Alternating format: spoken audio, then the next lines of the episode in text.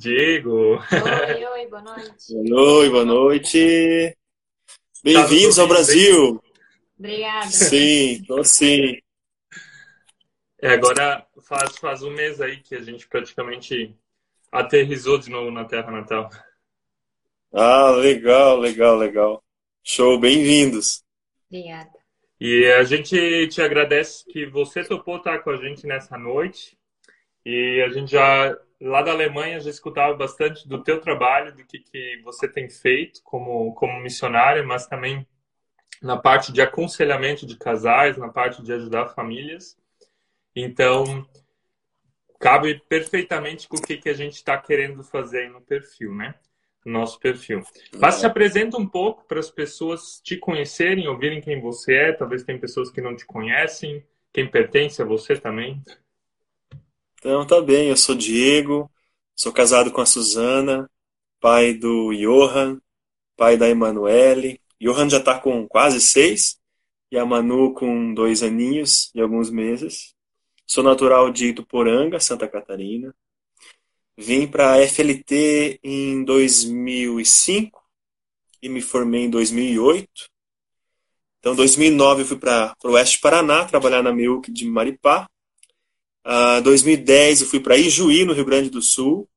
Fiquei lá até 2016. 2017 vim para São Bento do Sul e hoje sou, sou missionário aqui na Milk, em São Bento do Sul. Então eu fiz teologia na FLT.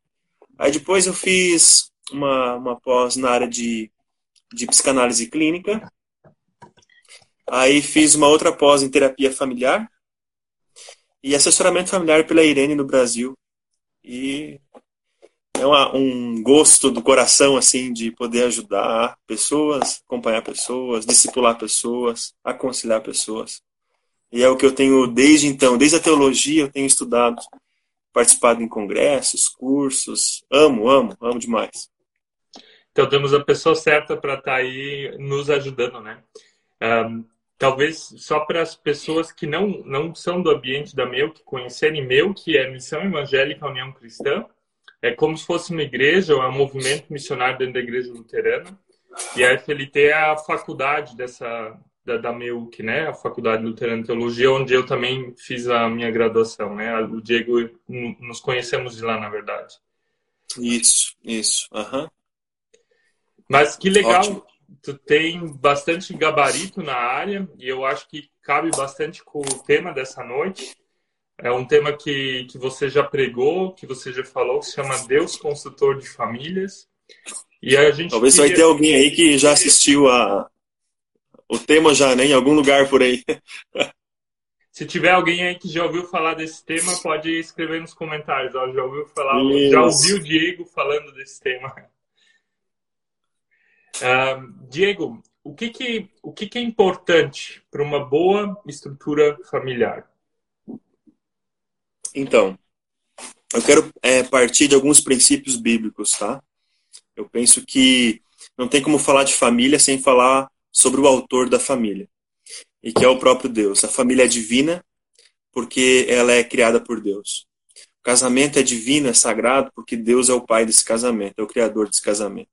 E não tem como falar de família na perspectiva cristã sem falar e sem se voltar para a escritura. Embora a gente pode tecer aí no meio algumas coisas que a psicologia descobriu depois, e que eh, na verdade não tem nada novo, né, debaixo do céu na terra que Deus já não criou, Deus não falou. Então eu quero traçar aí algumas coisas, né? Mas há três princípios que eu acho que são extremamente importantes, que há uma moda aí até agora se fala de constelação familiar, mas que isso é mais bíblico do que constelação familiar. Só se apropriaram dos, das três dicas. Uhum. Três coisas eu acho que extremamente importantes dentro de uma estrutura familiar ou dentro de qualquer tipo de relacionamento. Primeira coisa, uh, se chama hierarquia. Hierarquia significa que eu não estou isolado nesse mundo, não fui para ficar isolado, eu preciso de relacionamentos, só que dentro do padrão de relacionamentos ou do quadro de relacionamentos, existem hierarquias. Eu sou filho, mas eu sou pai. O que é mais importante hoje? É ser filho dos meus pais ou pai dos meus filhos? O que é mais importante? Eu ser uhum. pai dos meus filhos ou ser marido da minha esposa? O que vem primeiro, o que vem depois? Toda vez que a gente fala de hierarquia, nós estamos falando de geração, dos nossos avós, nossos pais, chegou a nós, está nos nossos filhos, está indo para o futuro nossos netos, bisnetos. Isso é uma hierarquia. E aí nós temos um mandamento de Deus, por exemplo, o mandamento de honrar o pai e mãe, você está falando de hierarquia. Uhum. Se respeitar as hierarquias. E você ocupar o teu lugar, a tua função, o teu papel. E aí, dentro dessa hierarquia, eu acho que, Maico, que é importante entender que, de maneira perspectiva bíblica, primeiro lugar é Deus. Primeiro lugar é Deus. Isso agora, eu, pessoa, indivíduo, eu e Deus, meu relacionamento com Deus. Segunda coisa mais importante dentro da hierarquia, o meu casamento, eu e o meu cônjuge. Terceira coisa mais importante, eu e os meus filhos, ou o casal e os filhos, mas os filhos estão em terceiro lugar aí. Abaixo Quarto lugar, trabalho, abaixo do casal, porque eles vieram é, depois do cônjuge. Então eles estão depois e eles vão sair antes. Ou deveriam de sair. Né? Pela biologia, os filhos deveriam enterrar os pais. Nem sempre é assim, não deveria de ser assim. Mas eu, na verdade, casei para enterrar o meu cônjuge, junto uhum. com o filho meu. Então, essas hierarquias, quando você entende que Deus é a coisa mais importante, depois o meu cônjuge é a pessoa mais importante, aí o meu filho é a pessoa mais importante, aí vem meu trabalho, e aí vem meus hobbies, e aí vem etc. Nessa hierarquia, nessa ordem, respeitando os papéis, os lugares, tu tem a bênção de Deus, você pode ter certeza absoluta. Uhum. Né? Então, assim, é um princípio aí de, de até da de organização sistêmica da família, né? Cada um tem seu lugar. E é interessante quando eu não assumo meu lugar do qual eu preciso assumir e sou responsável e chamado a, a, a, a responder por ele, uma outra pessoa faz isso. Só que aí você bagunça o sistema. Uhum. É, o meu pai não precisa ser marido, o meu filho não precisa ser marido, eu sou marido. E eu não posso ser filho da minha esposa. Então, eu acho que isso aqui é extremamente importante. Segunda coisa que eu acho extremamente importante é o pertencimento. Eu pertenço a essa família. E nessa família eu tenho lutas, tenho vitórias, tenho uhum. histórias muito tristes, tenho dificuldades, tenho problemas, mas também eu tenho vitórias. Ali eu aprendi muita coisa boa, ali eu peguei muita coisa que não vale a pena, eu preciso deixar lá mesmo, entende? Mas é, o sentimento de pertencer. Eu pertenço à minha família. E a minha família precisa ter o sentimento que pertence a mim, entendeu? Uhum. E toda vez que não tem sentimento de pertença, então há um sentimento de exclusão. E aqui, na exclusão, é interessante. Geralmente se fabrica aí, se projeta a ovelha negra da família. E geralmente ela é a mais saudável desse sistema. Por quê? Porque é mais fácil botar a culpa sobre um do que todo o sistema mudar uhum. por causa daquela ovelhinha negra. Ela só percebeu que esse sistema tem muita mentira, que esse sistema é muito ultrajado, que esse sistema tem muita. não é livre, entendeu? Ela passa a e ser aí... honesta com os sentimentos dela perante a família, na verdade. É. E o que, que é mais fácil? Ela, é, ela ganhar o peso da, da família toda ou a família mudar? Ah, dá muito mais trabalho toda a família mudar. Então, pertencer. Eu preciso pertencer, né? Se a gente vai ver no Evangelho, eu pertenço a, uma, a algo muito maior do que a horizontal, que é a eternidade, que é o reino de Deus. E esse sentimento de pertença me traz é, um sentimento de vitória para andar aqui na vida, de promessas, de saber quem eu sou, identidade. Tá? E uma outra coisa importante, que tem muito a ver principalmente com a família, é o dar e o receber. Né? Dar e receber, a terceira lei aí dos relacionamentos. Eu vou investir, mas toda vez que eu vou investir, sim, existe a expectativa de devolução. Eu, eu também preciso receber. E geralmente, principalmente nos casamentos, quando só um investe, um investe, um investe, ele não tem o receber, ele só dá, dá, dá. Investe, investe e faz. É ele que cai fora. Ele, por quê? Para ter o equilíbrio entre dar e receber, ambos precisam investir e ambos precisam retribuir. Para com Deus, a gente não gosta muitas vezes da teologia da retribuição, mas Deus honra quem honra. Você pode ter certeza disso. Agora, na horizontal, sim, existe uma necessidade humana de você investir e você querer receber. Mesmo que a gente saiba no aspecto espiritual de que eu preciso investir sem expectativas de receber. Mas dentro de uma família, uma conjuntura de família, é extremamente necessário que isso aconteça. É verdade. Então, essas três coisas, sabe, eu acho extremamente importante. A hierarquia, que é lugar, papel, os lugares de cada um, as coisas mais importantes de cada um, e aí sim o pertencimento, e aí também a se dar e receber. Interessante esse último ponto que tu falaste, né? Nós somos do, do meio luterano, e ali eu acho que a gente até tem um pouco de dificuldade, às vezes, de aceitar que uma teologia de provérbios faz parte da Bíblia também, né? que ela faz parte do relacional. O relacional ele precisa do dar e receber. Né? Você não pode só só fornecer alguma coisa, né? Um relacionamento ele ele necessita disso, as finanças necessitam disso, a vida como um todo ela necessita desse desse dar e receber, né? Isso. Sobre sobre esse teu primeiro aspecto lá da hierarquia, eu achei interessante uma vez um post que nós lemos que diz uh, formas de você matar o teu casamento, né? E tem, uhum. tem algumas formas e uma delas é coloque os seus filhos acima do seu cônjuge. Coloque Pronto. Os seus, coloque os seus pais acima do seu cônjuge. Coloque o seu trabalho acima do seu cônjuge. Ali acontece uma desestrutura, como tu falasse. Você quer ver o que é hierarquia na Bíblia? Deixa homem, pai e mãe, se una a sua mulher, se torne uma só carne. Isso é hierarquia. Você precisa deixar para ser. Entendeu? E aí, se você não deixou, você quer ser o quê e com quem? E como? É hierarquia. E a hierarquia tem a ver de dizer. Eu sempre digo o seguinte, é, Michael, o seguinte. Até eu casar, filho é o, é o meu lugar, é o meu papel, minha função, ok. Quando eu caso, eu deixo de ser filho para ser marido. E marido é mais digno que ser filho. Eu tenho mais responsabilidades diante das pessoas que são a minha casa, a minha família, do que e diante do próprio Deus. Porque o casamento é para a morte, filho não é. Entendeu? Filho vai entrar e vai sair. E é assim que precisa ser. Tá? Então, se a gente não entender qual é o nosso lugar, bagunçou, vai bagunçar a casa, tá? Por exemplo, quando nasce um filho, quem é a pessoa mais importante da, daquela casa quando nasceu um filho? O primeiro filho veio. Quem é o mais importante? Deixa a Suzy, eu deixar a Suzy responder. Automaticamente. A mãe. Sim. A mãe. Deveria Não é? ser. É a mãe. Depois da mãe, quem é a pessoa mais importante? O marido? O pai. Isso, o marido. Por quê? Por que precisa ser?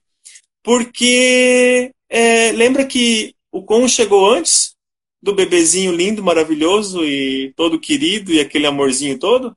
É, chegou antes. E você não tem esse amor todo que a ocitocina libera aí no parto, Susan, se não fosse o marido, entendeu?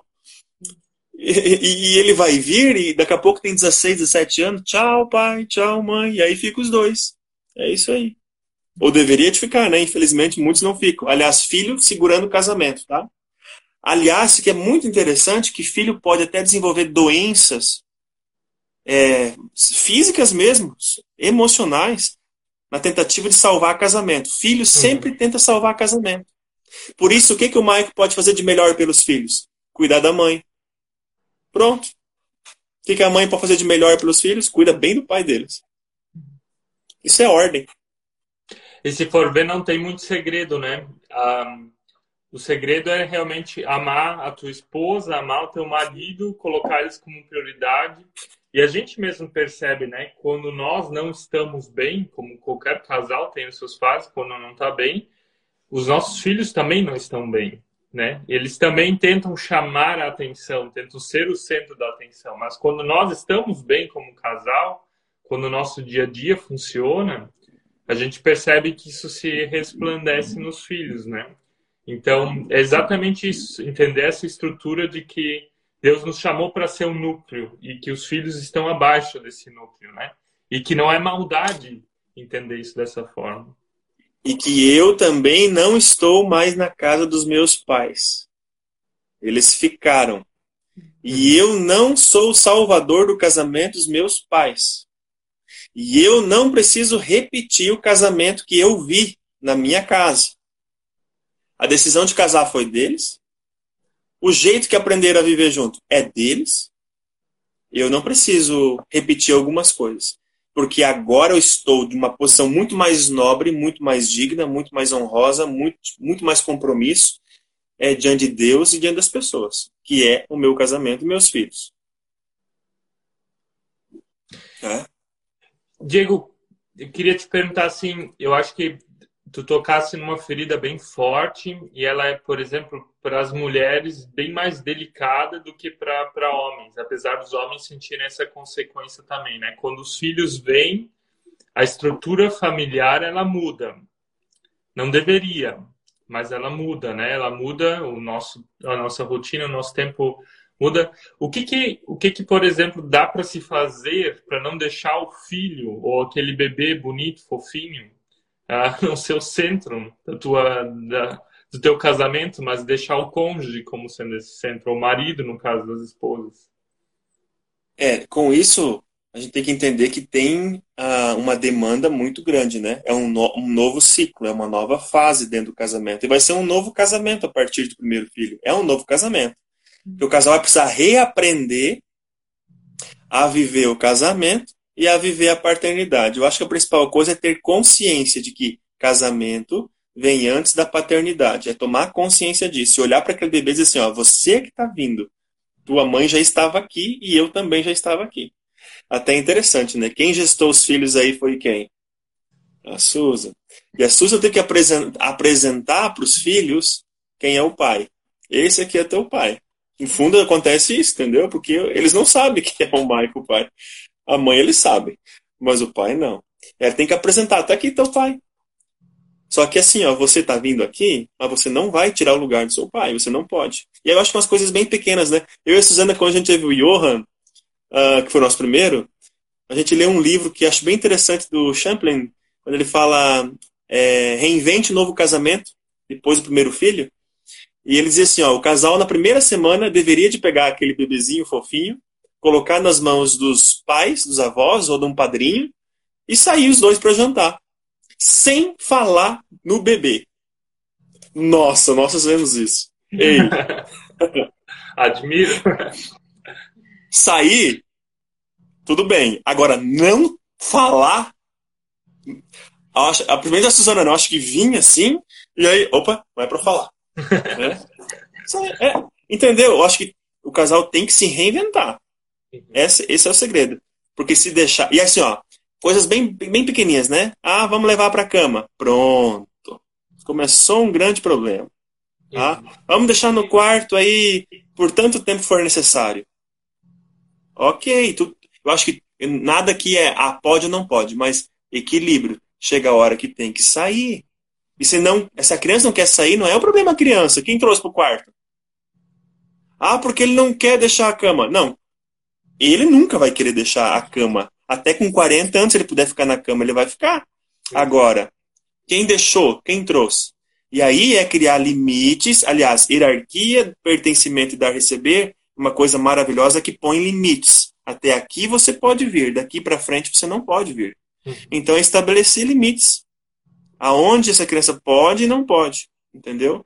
E ela e, e assim aquele tempo de sofá que ela precisa ver os pais, né, juntos é. bem juntos, e ela vai pular no meio para tentar sentar no meio, não é assim que elas fazem? Não, vai sentar aqui no meu lado. Aqui no meu lado é a mamãe. Entendeu? É a minha mulher. Não, não é você. Essas pequenas coisas. Lembra a hierarquia? A gente tem que ajudar a colocar a hierarquia, a, a estabelecer a hierarquia. As crianças não sabem. Elas chegam chegando. É, a, a Luana comentou aqui, é um desafio achar esse tipo de equilíbrio, né? Eu percebo que, que para nós também, cada vez mais, agora um terceiro filho é um novo casamento também. E cada filho foi, foi uma mudança, e agora o terceiro é a maior mudança ainda, mas eu admiro a Suzy nisso, que eu acho que tu consegue fazer isso muito bem, de colocar esses limites que tu, tu mencionaste, sabe? De eles perceberem que eles têm a cama deles para dormir, que eles têm uh, os horários deles, que o papai e a mamãe também querem ter as suas noites, os seus momentos livres, que eles também podem dormir ou ir na casa dos avós, todas essas coisas são super importantes, né? Se isso não acontece, acontece outros tipos de exageros. Eu vi uma reportagem esses tempos de pais que estavam processando um filho de 30 e poucos anos que não queria sair de casa. Uau! Ele era lá nos Estados Unidos, era em algum Instagram, eu não sei mais qual que era. E eles entraram com processo, entraram na justiça para tirar o filho de casa. Para sair de casa. Mas o problema é os pais mesmos, que eles acostumaram ele nesse sentido. Naquilo que você falasse, falou antes, Diego, é os pais que, que modelam, é os pais que colocam a estrutura, os pais que, que têm que colocar essa hierarquia, que é, foi esse teu primeiro ponto. Né? É, geralmente a gente usa o Gênesis, o Gênesis para dizer, né, deixa pai e mãe. E é difícil para o filho deixar pai e mãe, porque é pai e mãe, entendeu? Mas também é difícil para os pais deixarem ir. E lembra que nós somos filhos e pais. Então, para nós também vai ser difícil o dia que precisar deixar. Mas lembra que é uma ordem bíblica e ponto. E com ordem bíblica a gente não discute. Obedece. Ponto. Vou, vou, querer montar teoria aqui do que ainda. Entendeu? A gente ó, obedece. E a gente vê que tem bênção ali. Você vê que tem muita família quebrada, muito relacionamento quebrado, truncado, porque não tem obediência aquilo que é o básico. Se Deus é o autor da família, se Deus é que ele constrói a família, o que planejou a família, observa o que ele, o que ele, o que ele escreveu, observa o que ele deixou, para que a gente possa viver e viver bem como família. E esse é um dos princípios.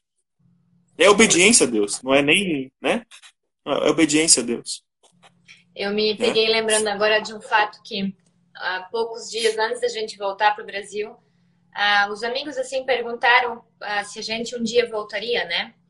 E daí, certo. daí eu falei que sim, teria que ter umas condições e uma das condições seria de que os nossos filhos viessem juntos com nós, né? Independente de quantos anos, por exemplo, seria.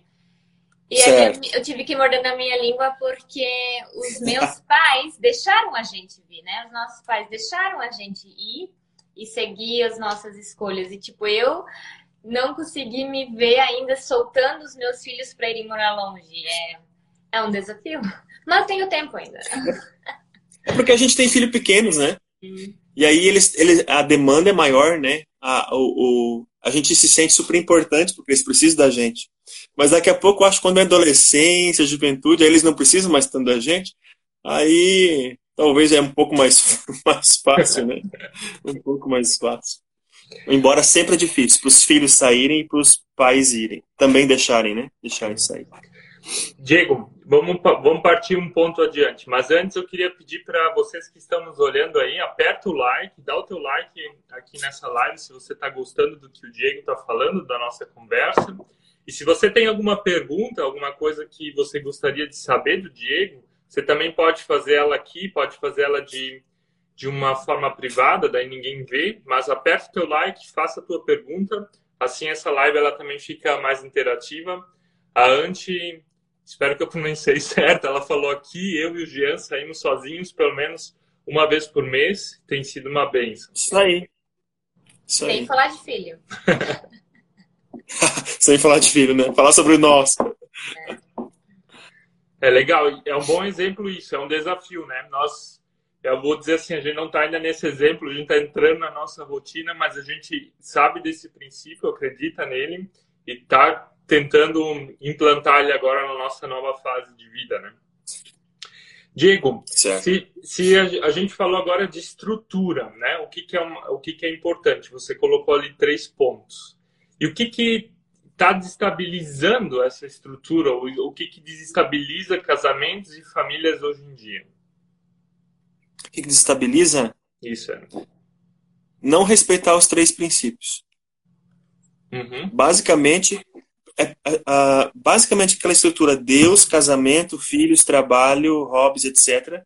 É, é facílimo de identificar. Trocou, inverteu qualquer ordem, você vai ter um problema. Entendeu? Eu não, nem, nem vou entrar aqui em aspectos aí, ah, de, de mídias, de, sei lá, pessoal fica falando aí, entendeu? Uhum. É, o negócio é bem antes, porque antes já tomei, os problemas tinham antes também, uhum. entendeu? E sempre são é, no mesmo ponto, tá? No mesmo ponto. E de novo, de não respeitar princípios bíblicos que estão tão claros. E falo isso porque nós somos aqui crentes, tá? Uhum. É, compartilhando, embora pode ter pessoas que talvez não vão assistir, assistir e tal, mas estamos falando aqui a partir de uma perspectiva bíblica, tá? de não respeitar essa estrutura que Deus estabeleceu. E aliás, como eu falei para você, hoje a psicologia, as terapias modernas aí estão pegando o que está escrito na Bíblia, o que Salomão já disse há uhum. muito tempo, Provérbios, o que Deus disse lá em Gênesis, entendeu? Então, para mim, uh, eu não consigo dizer que o que desestabiliza é principalmente o que está lá em, no Salmo 128, quando vai dizer assim, ó, bem-aventurado aquele que teme ao Senhor e anda nos seus caminhos. O inverso disso que estabiliza. Não ter temor a Deus, não ter reverência a Deus, não levar Deus a sério, não levar as coisas de Deus a sério e não querer andar nos caminhos que Deus estabeleceu para dentro de um casamento, para dentro da criação dos filhos. E isso eu sei que está na contramão do que nós estamos vendo hoje. Mas uhum. tudo bem.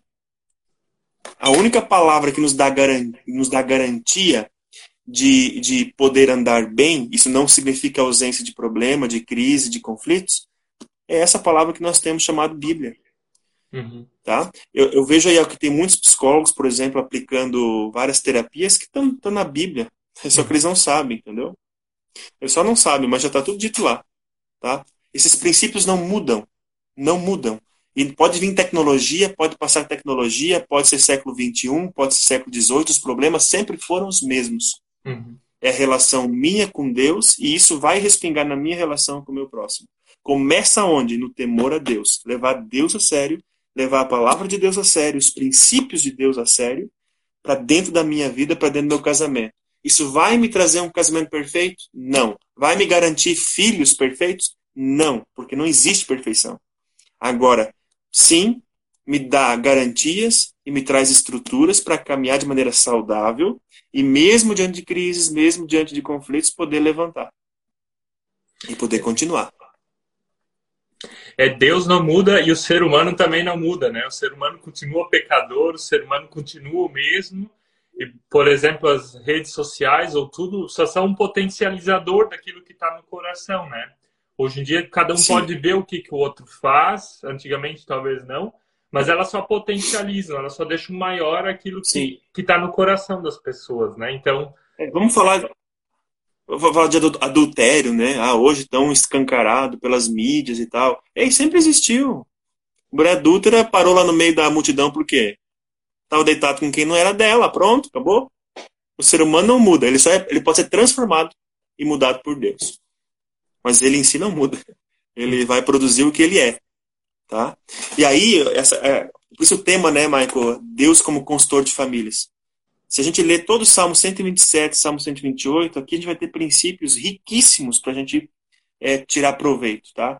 É, por exemplo, o Salmo 127, primeiro verso. Se o Senhor não edificar a casa, em vão trabalhos que edificam. Se Deus não é quem edifica, quem edifica? Se Deus não é quem faz, uhum. ou o agente, primeiro, quem vai fazer? Geralmente a gente vai assumir isso para nosso braço, para nossa responsabilidade, vai assumir para nossas forças e a gente é incapaz, é incapaz de ser pai, é incapaz de ser marido, é incapaz de viver família saudável, entendeu? Então tudo que começa com Deus, que começa pelo fundamento, você tem garantias de estrutura que ela fique de pé. Lembra quando Jesus fala em Mateus 7. Dois homens, os dois ouviram, mas um praticou. Aquele que praticou construiu a casa sobre a rocha. Veio tempestade para ele? Veio e vem, elas vêm forte, mas permaneceu de pé. Agora, a beleza está no tamanho da casa, a força está na tinta da casa, a força está na qualidade do, do concreto? Não, está no fundamento. Por isso, se você não começa do jeito certo, não começa debaixo de Deus, com Deus, com princípios de Deus, pode ser que vai vir a tempestade e grande será a tua ruína. Se você olhar o texto de Mateus, aquele homem que construiu sobre a areia, que não levou a sério o fundamento, que é as bases, que são os princípios, que é o alinhamento do meu coração com Deus uhum. e com princípios bíblicos, a tempestade veio. E aí o texto diz: "E grande foi a sua ruína". O texto de Lucas, quando fala desse texto, desse, dessa passagem, ainda diz assim, ó, Maico. E ele escavou até chegar na rocha.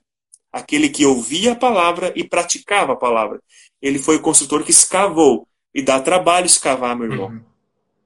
Não é fácil. Você tem que escavar até achar um lugar seguro. E por que isso é importante? Porque debaixo dessa casa que você está construindo aí, você vai levar a tua esposa e teus filhos. Você não vai fazer de qualquer jeito, sabendo que na primeira tempestade o negócio vai cair. Então começa com Deus, começa com temor a Deus. Bem-aventurado aquele que teme, é feliz, é cheio, é pleno aquele que começa com Deus.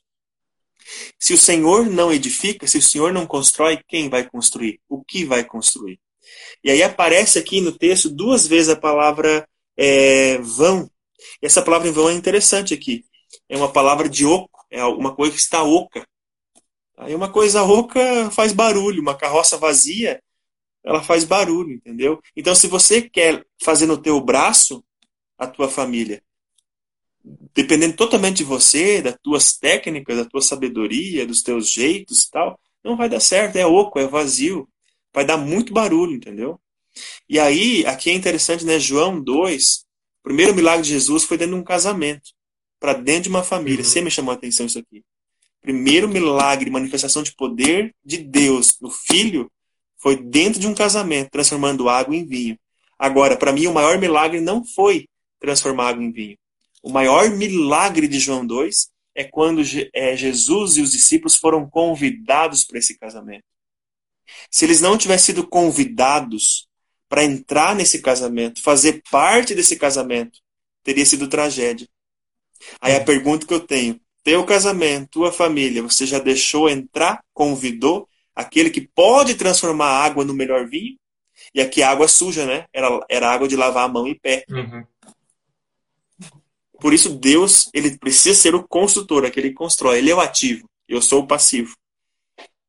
Entende? Com certeza. E essa coisa que tu fala do fundamento da rocha, né?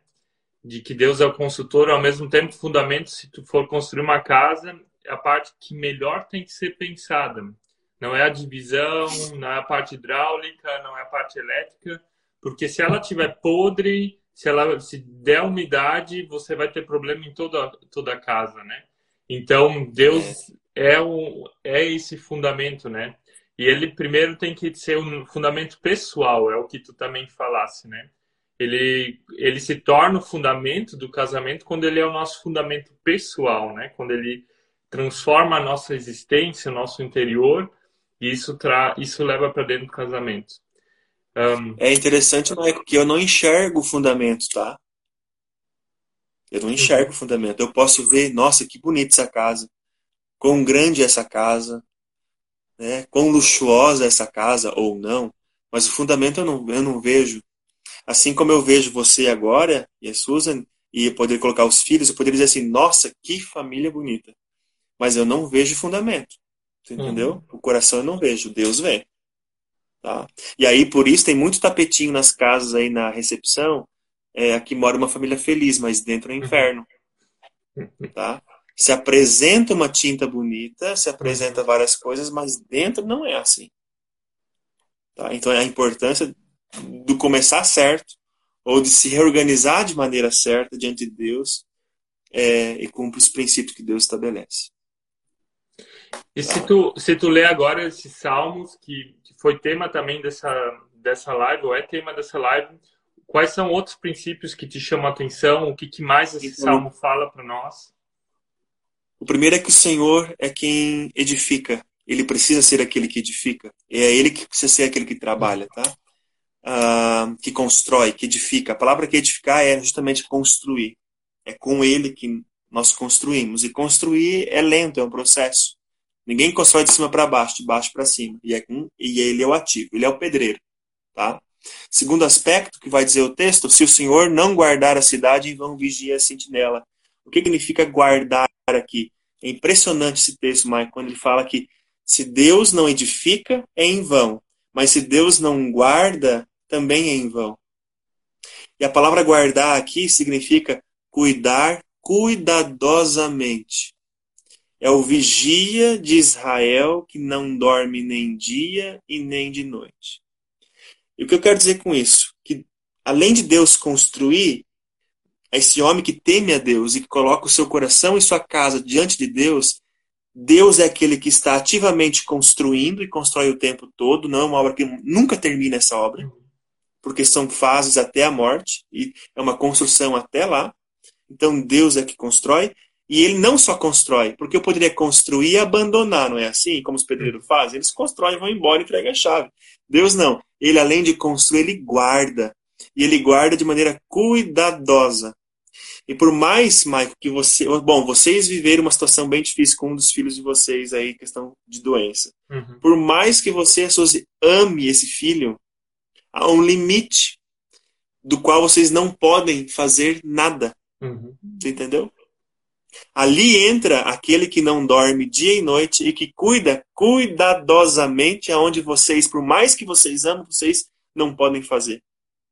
Deixa eu, deixa eu te interromper um pouquinho, porque uh, aconteceu exatamente isso com a gente, né? Quando o Timóteo, nosso terceiro filho, nasceu, uh, nove dias depois a gente ficou sabendo que ele tinha que fazer essa cirurgia no duodeno, porque estava obstruído. É obstruído, não, não passava o leite.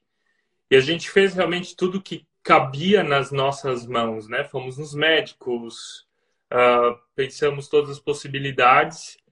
E naquela noite, a Suzy e eu, a gente chorou no telefone e a gente disse... Foi um, foi um privilégio ter o Timóteo durante esses nove dias. Mas agora a gente entrega ele a Ti, Senhor.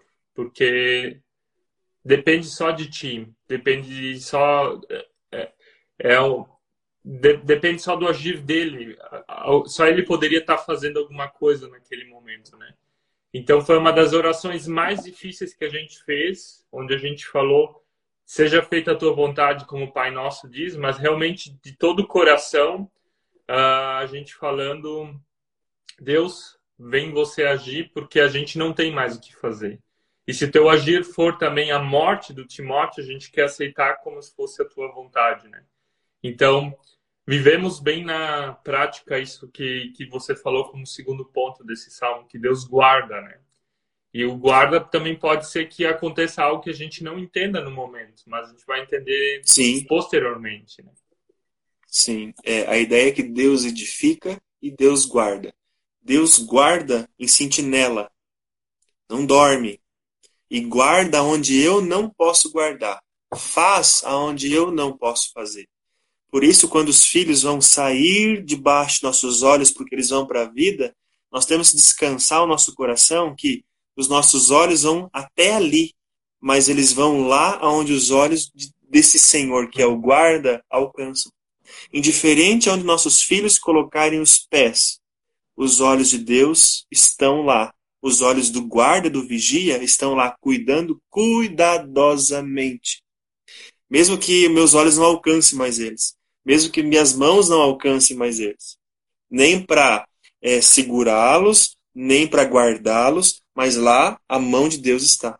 Eu sempre digo assim, né? Se tem uma pessoa só que está ah, na quinta, ah, na quarta-feira hoje, uhum. a quarta-feira que é amanhã só tem uma pessoa que está lá, Deus. E ele está com seus braços estendidos, fortes e seus olhos abertos. Entende? Então, Deus edifica, Deus guarda. Deus guarda. E Deus vai guardar lá onde eu não consigo guardar, lá onde eu não consigo fazer. Uhum. Tá?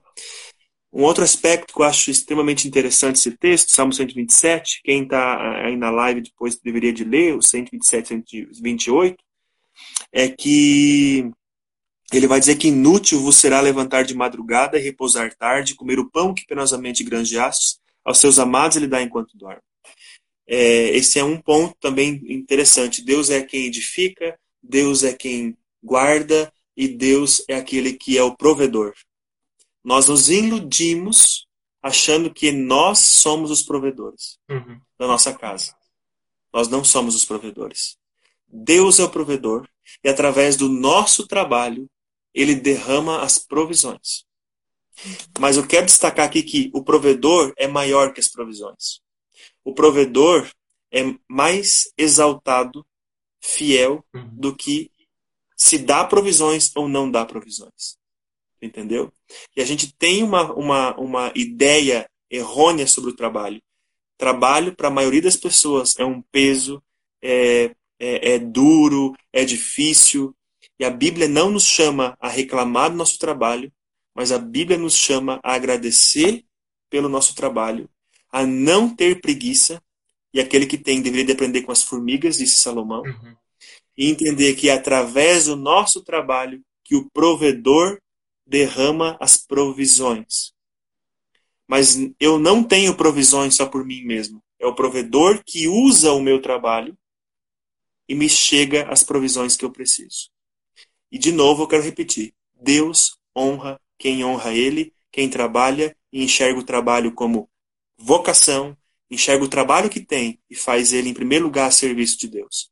Ah, mas eu não gosto do trabalho que eu tenho. Bota o teu joelho no chão e agradeça pelo trabalho que Deus te deu e pela oportunidade que você tem. Segunda-feira é o pior dia, é o que menos se produz, a estatística diz, né? E aí o pessoal tem mania de dizer sextou. Uhum. Meu irmão, trabalho não é maldição, trabalho é bênção. Tá? Trabalho está antes de pecado na Bíblia. Antes de Gênesis 3 já tinha trabalho. Deus criou o trabalho, Deus deu o trabalho, Deus estabeleceu o trabalho. E trabalho não é maldição, trabalho não é consequência do pecado. Trabalho sempre foi bênção e sinal de bênção, aonde as provisões de Deus são dadas a cada um de nós. Agora, não pense que isso vem sozinho. E o que, que nós nos perdemos? Achamos que nós precisamos trabalhar, trabalhar, trabalhar, trabalhar, trabalhar, trabalhar e trabalhar, porque nós achamos que depende de nós. E não. Por isso, o mandamento de descanso. Santifica o dia de descanso. É o dia que, Deus, eu fiz até aqui, e fiz com excelência, e fiz com esforço, e trabalhei mesmo. Mas aqui eu quero parar para dizer uma coisa. Não depende de mim. Depende de você. Tá? Um outro aspecto. Pão nosso de cada dia nos dai hoje. Michael, é o pão de hoje. Se tu, se tu for na padaria hoje e o pão era de ontem, você vai dizer, não tem pão fresco? Não é assim? É, um, é Só para fazer sopa. Só para fazer sopa a gente compra pão amanhecido, para fazer torrado, entendeu? Então a gente exige o pão de hoje. E Deus deu o pão de hoje no deserto.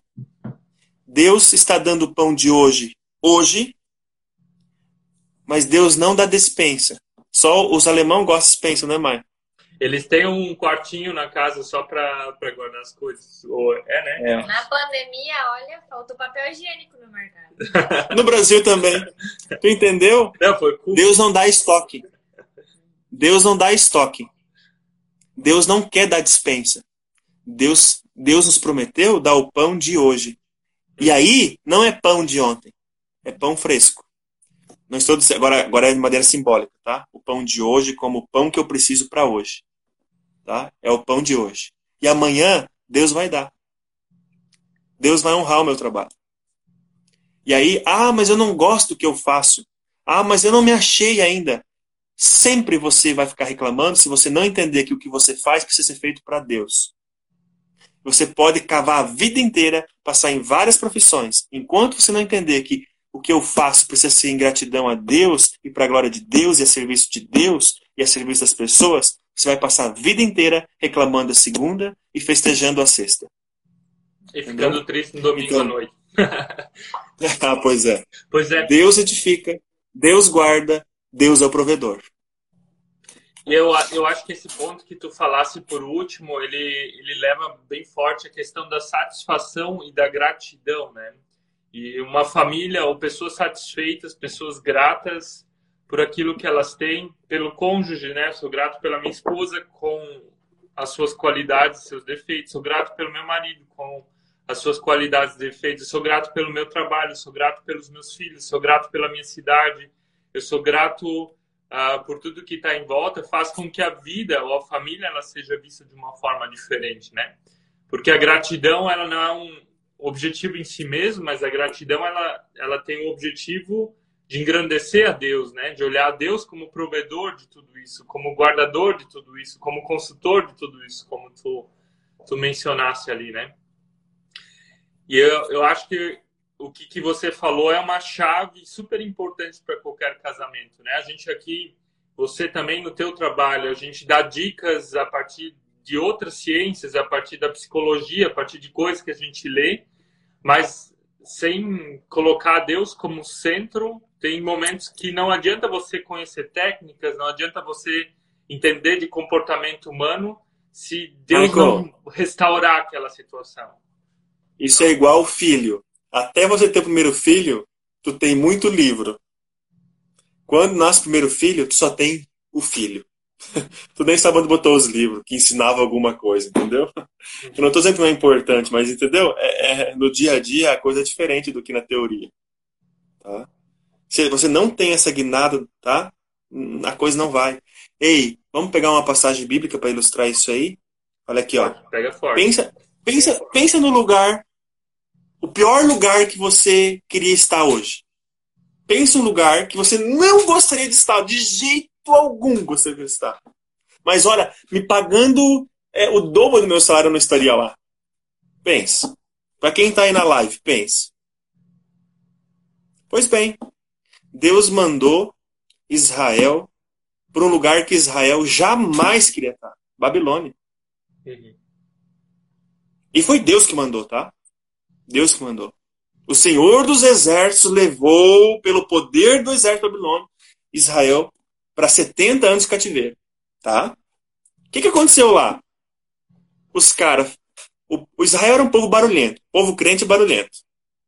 Ninguém falava mais nada. Povo crente canta a riveria. Salmo 137 vai dizer que eles penduraram as harpas, os instrumentos das árvores e foram ao do rio e lá eles choravam dia e noite. Eu odeio esse lugar. Isso aqui é o inferno. Isso aqui não sei o quê. Ei, sabe o que Deus faz? Aí Deus manda o profeta para dizer o seguinte: Deus está dizendo para vocês plantar. O quê? Aqui? É para vocês plantar. Podem começar a plantar, construam suas casas e se deem em casamento e tenham filhos, gente. Estão perdendo tempo. Entendeu? Ah, não é o lugar perfeito. Não, ainda não achei o lugar certo. A vida inteira. A vida inteira, até você querendo buraco cemitério. Entendeu? A vida inteira. Se você não entender que ali onde você está, você foi chamado para Deus para construir casa, para ter casamento, para fazer filho, para plantar e trabalhar, vai ficar reclamando na barranca do rio, igual Israel ficou chorando amargamente. E pior, Israel, diz o texto, que ainda ficou com vingança no coração, que quando eles viam uma criança babilônica, eles matavam a pedra a criança. Uhum. Aí cria rancor, cria vingança, entendeu? E indiferente onde você está, você é chamado para trabalhar, para casar, para ter filho, para frutificar ali. E, e, o que Deus tem planos de maldade, de destruição? Não. Os meus planos para com você, Israel, aqui na Babilônia, são de paz, de esperança e de prosperidade. E olha só, o povo entrou desse tamanho obedeceram, tá? Saíram desse tamanho. Fortes. Ou seja, o tempo de deserto fortificou e fez o povo multiplicar e cresceu, deu musculatura espiritual em número para o povo. E outra coisa, em vez de ficar reclamando da cidade que tu tá, do lugar que tu tá, ora pela cidade, Israel. Não é isso que está escrito lá em Jeremias? Deus mandando orar, ora e aí a perspectiva muda. Vai para Deus e a perspectiva começa a mudar totalmente. Entendeu? Por isso, Deus constrói, Deus guarda e Deus é o provedor. É isso aí que, que tu falou, falou é muito forte assim do ser humano, né? O próprio Salomão fala desse da, lá em Eclesiastes de correr atrás do vento, de de sempre querer mais e mais e você nunca se sentir satisfeito, né? Você tem que estar tá trocando de emprego, vai trocando de pessoa, vai sempre querendo algo melhor e nunca está satisfeito, né? E é exatamente isso, é, é o contrário, né? Colocar Deus como centro, é ser grato a Ele, é ser satisfeito e ver que, que Ele está agindo, que, que traz uma família feliz também, né? Não é, não é, o, não é o, o de fora, mas é o de dentro, né? É o de dentro que vai mudar uma família. Michael, você e Susan estão na Alemanha, tá? A gente tá no Brasil agora. É, vocês estavam lá, né? É isso. Lá foi o tempo de plantar, Lá foi o tempo de colher, lá foi o tempo de orar pela cidade da Alemanha que vocês estavam, lá foi o tempo de fazer, lá foi. Agora não. Uhum. Entendeu? Vai viver de saudosismo agora? Não. não. Vocês são chamados a viver aqui agora. É aqui que vocês vão orar, é aqui que vão continuar casando, é a, o casamento, é aqui que vão continuar vez, tendo né? os filhos. É, não, casando no, né? Porque a gente tem todo Sim. dia, né? Aqui que são os filhos, aqui é a terra que vocês vão plantar para produzir, é aqui que vocês vão honrar a Deus, é aqui que vocês vão servir a Deus, entendeu? Uhum. É isso. E se daqui a pouco não for aqui, vai ser, sei lá, em qualquer. É lá que você vai fazer. Mas a perspectiva é a partir de Deus, não a partir de mim. Porque senão eu fico a vida inteira frustrado, casamento frustrado, com filho frustrado, trabalho frustrado, lugar frustrado e reclamando. Uhum. E reclamando. Então, só para entender, né, que essa provisão de Deus, Deus dá a partir do lugar que eu estou, na vocação que eu, que eu estou exercendo a Deus, através do meu trabalho, seja o mecânico, seja o pastor, seja o agricultor, quando você faz para Deus, a serviço de Deus, com excelência e a serviço das pessoas, tu tem a bênção de Deus e ponto. Uhum. Tá? E tu vai ter o pão de cada dia. Não precisa não significa que vai ter dispensa cheia, mas o pão de cada dia vai cair do céu. Tá? Vai cair do céu. Amém. Diego, a gente está caminhando agora para os nossos minutos finais e queríamos te perguntar ainda o que, que, é importante na tua família, na tua vida com a Suzana, com os teus filhos, na tua rotina e talvez de você também fazer uma palavra final ainda aí com, com o nosso pessoal. Então, e se então. vocês que estão nos acompanhando ainda tiverem alguma pergunta, quiserem fazer alguma contribuição, escrevam aqui, que com certeza o Diego vai ter a alegria de estar respondendo com a gente. Tá. Michael, eu só quero terminar o texto 127 ainda dizendo uma coisa, né? Deus é quem constrói, Deus é quem guarda, Deus é o provedor e Deus é aquele que enche nossas casas com os filhos duas imagens. Primeira, filhos no Salmo 127 são herança. Filho não é problema, não é peso, não é um acidente. A gente ouve muito, né? Ah, foi um acidente. Não tem acidente. Filho é filho, tá? É uma, é, veio, é isso aí mesmo, tá? Primeira coisa, é herança. Herança você recebe, não é esforço teu, tá? Você recebeu. Segundo aspecto, diz que a herança, os filhos são um presente. É presente, entendeu? Presente e herança. Tenta entender as palavras. E aí o salmo termina dizendo que são flechas na mão do guerreiro. Flecha, quem carrega? Quem deveria de carregar as flechas? A aljava com as flechas? O guerreiro. A gente não dá filho para os outros criar, não, meu irmão. Nós temos que assumir a hierarquia de ser pai e mãe e assumir no bolso, no coração, na oração, na educação. É nossa responsabilidade. Tá? Se é para ter filho para dar para os outros criar, Aí então se cuide, tá? Ok? Então, segundo aspecto, uma flecha é para ser lançada longe, lembra? Vai ter que deixar papai e mamãe, vai ter que lançar. Não é uma, uma arma, de, uma arma para lutar perto, né? Como uma espada. É para ser lançada e lançada longe. Projeta os teus filhos longe, mas não te projeta nos filhos, mas projeta Cristo nos teus filhos. Hum. Terceiro aspecto, uma, uma, uma flecha vai longe e que o alvo seja Cristo. Ponto. Aí tu fez tudo que precisava fazer como pai. É. Cara, falar da minha casa, eu que mais apanho aqui, né? Porque eu sou mais. mais eu sou muito inclinado para trabalhar, trabalhar, trabalhar, trabalhar, e a Suzana é o freio. Daí, opa, vem, vem, vem, vem, né? Graças a Deus que Deus me deu a Suzana, né? Para equilibrar. Ah, mas eu penso que o essencial é sempre de novo a gente poder ter a consciência. Uhum. Opa, aonde é meu lugar?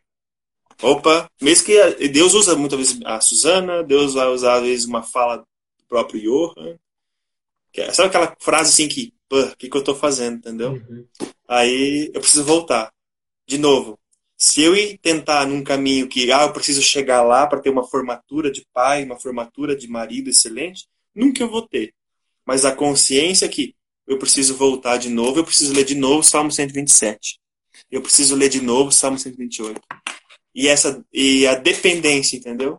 A dependência de que é, eu preciso mesmo ser puxado e, e moldado, e é para isso que Deus nos colocou juntos. É, lembra aquela passagem de Salomão, né? Se um cai, o outro levanta. Mas para levantar quem cai, e vai ser a vida inteira assim. A vida inteira. Então eu acho que é isso. Ter a consciência que eu não sou nada e que eu dependo de Deus. E aí Deus usa o meu cônjuge, Deus usa os meus filhos, Deus me usa para fazer levantar de novo e continuar. E continuar. E continuar. Sem desistir. Não há essa possibilidade. Não deve existir essa fala dentro da família. Desistir. Nunca, nunca deve ser mencionada a palavra desistir. Nunca. Nunca. Tanto é que a gente no altar diz um sim, né? E um sim, ele é contra qualquer tipo de desistência dentro da família, né? Ou dentro do casamento. Uhum, uhum. Sabe, Michael, eu gosto muito de uma coisa bem interessante. Uh, a gente geralmente diz sim, né? Sim, com a ajuda de Deus, tal, ali. Uh, às vezes, eu já fiz um casamento, às vezes, que eu não pedi para a pessoa dizer sim. E o que que tu pediu? Eu pedi para ela dizer, eu pedi ela dizer assim, ó, eu recebo. Uhum. Eu recebo você, fulano, fulano, como minha esposa, assim, sim. Porque, às vezes, a gente ouve o sim, é meio assim, eu sim, entendeu? Sim, sim. Uhum. Tá, sim. Agora, eu recebo parece que tem mais consciência do que um sim. Uhum. Eu recebo. Hum, eu tô recebendo. O que, que eu tô recebendo? O que, que vem tudo aí, entendeu? Eu recebo. Tá? Ou muitas vezes, eu aceito. Eu aceito parece que pode ter uma conotação, depende onde você usar a palavra. Tá bom, eu aceito isso aí, né? Uhum. Eu aceito. Agora, eu recebo parece que é uma responsabilidade muito grande quando eu vou falar. Eu recebo porque eu estou recebendo tudo que está vindo aí. Nossa, e se eu soubesse tudo que está vindo aí, eu ia repensar, né? Ah, pois é. Mas eu recebo. E recebi diante de Deus, recebi diante dos meus pais, recebi diante um do outro, né? Como, como casal, e recebi diante da igreja reunida. Ou lá no juiz, na lei, diante das pessoas que estavam em minha volta. Eu recebo. Agora eu não posso devolver porque eu recebi. E eu disse que eu recebia isso. Amém. Amém. É, o, o que, que eu quis dizer ali era com a decisão, mas o receber é uma decisão, né? Você você está tomando uhum. isso, né? E, e é isso que eu acho que falta hoje em dia também as pessoas honrarem as suas decisões, né? Honrarem aquilo que que é que elas decidiram em conjunto, né? Antigamente em Israel era só dar a mão para outra pessoa, né? Você dava a mão para ela e você tinha um contrato com ela, inclusive um contrato de casamento. Hoje em dia você tem que assinar no papel, ir lá no cartório, tem que ter a bênção do pastor para que seja uma coisa legal, né? A palavra hoje em dia não tem mais valor. Infelizmente hoje para casar tá mais difícil do que para separar, né? O divórcio você pode fazer online a entrada, né? O casamento não tem como fazer online. Uhum. É, esse é o mundão que está vivendo.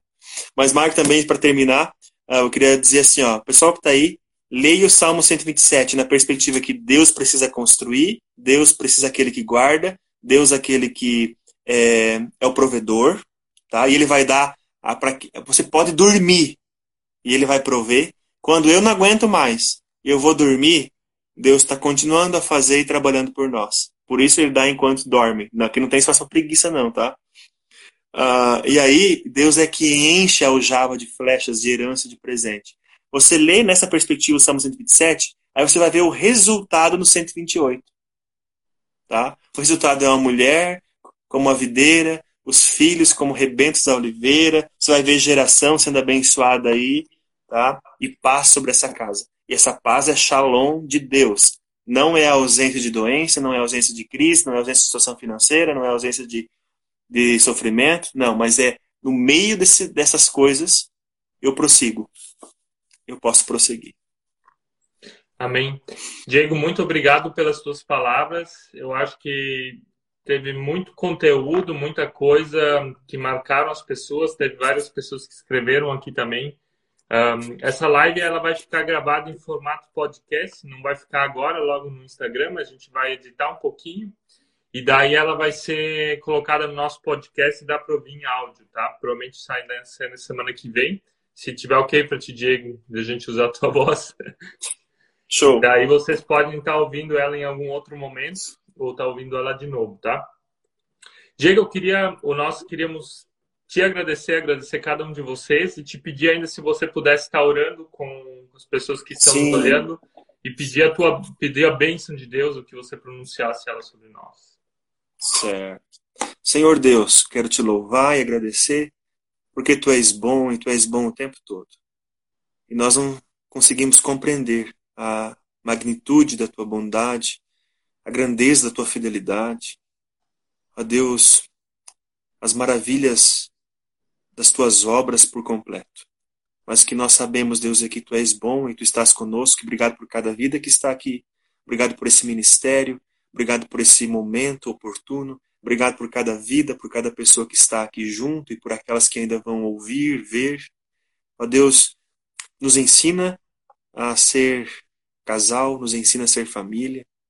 Ó Deus, que o nosso coração se incline aos teus ouvidos, à tua voz, à tua palavra, às tuas instruções, mesmo que isso, Senhor, custe o preço de nadar contra tantas ideologias, tantas bobagens, Deus, tantas percepções é, que não vêm da tua palavra, das quais nós temos que enfrentar dia a dia.